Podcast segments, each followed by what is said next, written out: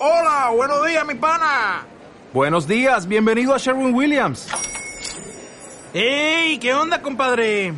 ¿Qué onda? Ya tengo lista la pintura que ordenaste en el ProPlus app. Con más de 6.000 representantes en nuestras tiendas listos para atenderte en tu idioma y beneficios para contratistas que encontrarás en aliadopro.com. En Sherwin Williams somos el aliado del PRO.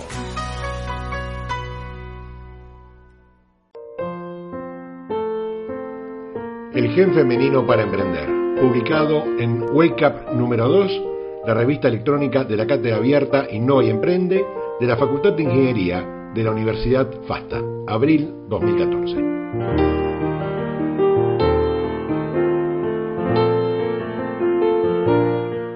Aunque todas las estadísticas ponderan que hay mayor cantidad de varones creando nuevas empresas, también demuestran que los emprendimientos fundados y sobre todo los gestionados por mujeres tienen mejores probabilidades de éxito. Los mismos factores que parecen incidir en que haya menos mujeres creadores de empresas son los que, paradójicamente, les otorgan mayor fiabilidad a la hora de emprender y mantener en el tiempo el buen funcionamiento de sus negocios. En general, las mujeres tienen aversión a tomar riesgos desmesurados o, aunque conocidos, puedan conducirlas a situaciones que perjudiquen a las personas de su entorno. En este sentido, la gran mayoría de las mujeres miden con más cautela que los hombres los riesgos que hay que asumir para alcanzar beneficios y, además, si los beneficios son suficientemente significativos como para invertir esfuerzo y recursos para alcanzarlos. En todos los contextos, desde hace varias décadas, queda en evidencia que las mujeres son mejores administradoras de los recursos materiales y aunque este rasgo las haga parecer más conservadoras que los hombres, en realidad se trata que las mujeres son más racionales y menos impulsivas que los hombres para tomar decisiones dónde y cuándo invertir el dinero de sus negocios, también de sus hogares.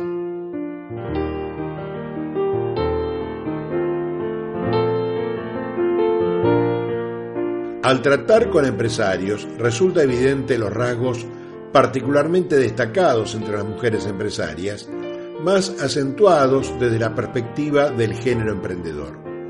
Las mujeres empresarias poseen un sentido mucho más desarrollado que los hombres de la responsabilidad social de sus empresas, son sensiblemente más filantrópicas y se desempeñan en forma neuronal estableciendo relaciones multidireccionales que resulta ser mucho más eficaz que el modelo piramidal jerárquico del típico desempeño masculino.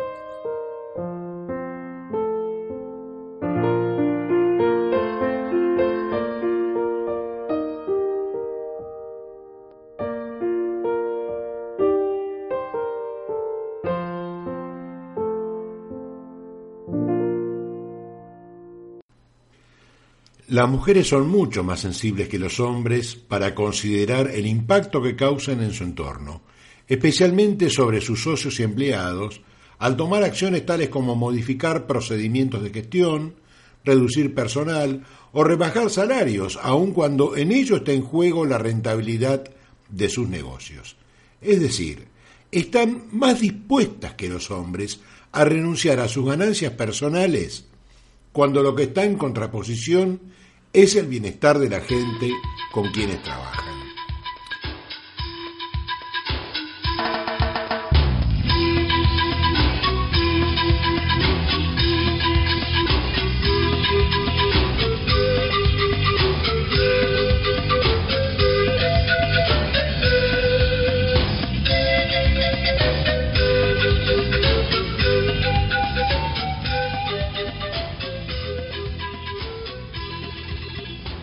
Las mujeres empresarias, en general, tienden a negociar con más eficacia que los hombres, porque cuando hay que resolver problemas, atienden más al resultado a largo plazo de los acuerdos. La responsabilidad social empresaria de las mujeres se extiende más allá de los intereses de su propio patrimonio. las mujeres asumen un enfoque holístico acerca de la gestión de su riqueza que incluye su cartera de inversiones y a la filantropía. Dicho de otra manera, en general, las mujeres se preocupan por lo que ganan y cómo eso puede ayudar a desarrollar a su entorno. Saben, además, que sus empresas florecerán mejor en un medio propicio para el progreso general y con un clima que estimule la competitividad en base a la seducción y a la persuasión y no por el mero mando y control.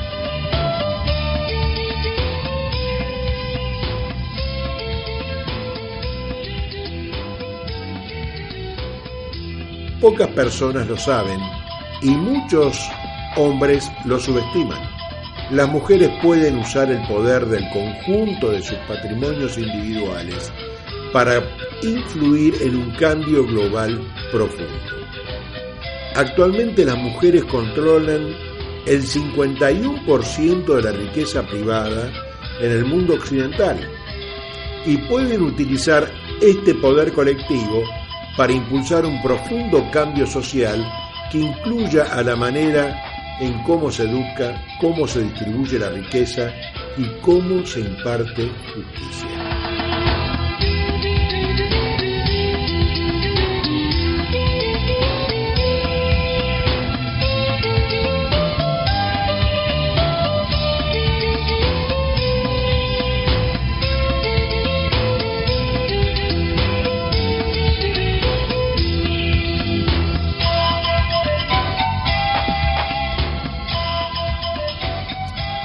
Qué eso no ocurre?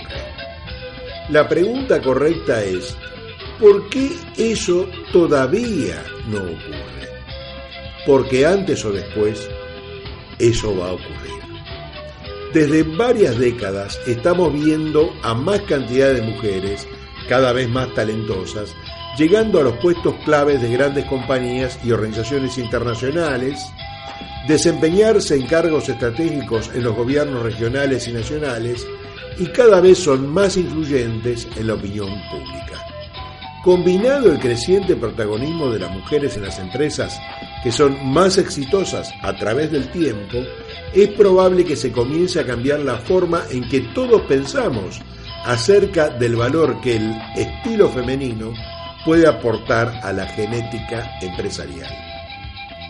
¿Es posible pensar entonces que existe un gen femenino en las empresas exitosas? Sí.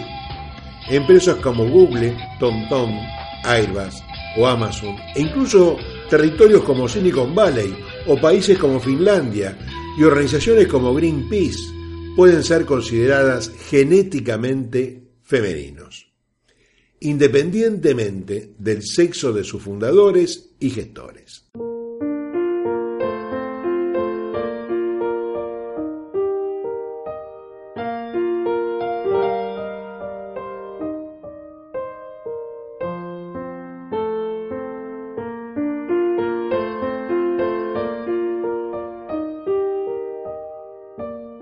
Se trata de estilos.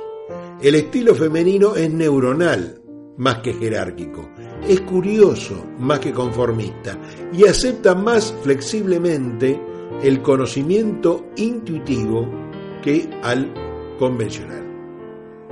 Si la representación del estilo personal y organizacional masculino es un triángulo, jerarquía de una cúpula superior que se sustenta sobre una base inferior, donde se avanza gradualmente a través de canales verticales. El estilo femenino se representa como un círculo, relaciones enlazadas por intereses y no por rangos de autoridad, vinculaciones y desplazamientos transversales multidireccionales. Entonces, en un momento signado por caminos plagados de agujeros, ¿quién se puede desplazar mejor? ¿Los triángulos o los círculos?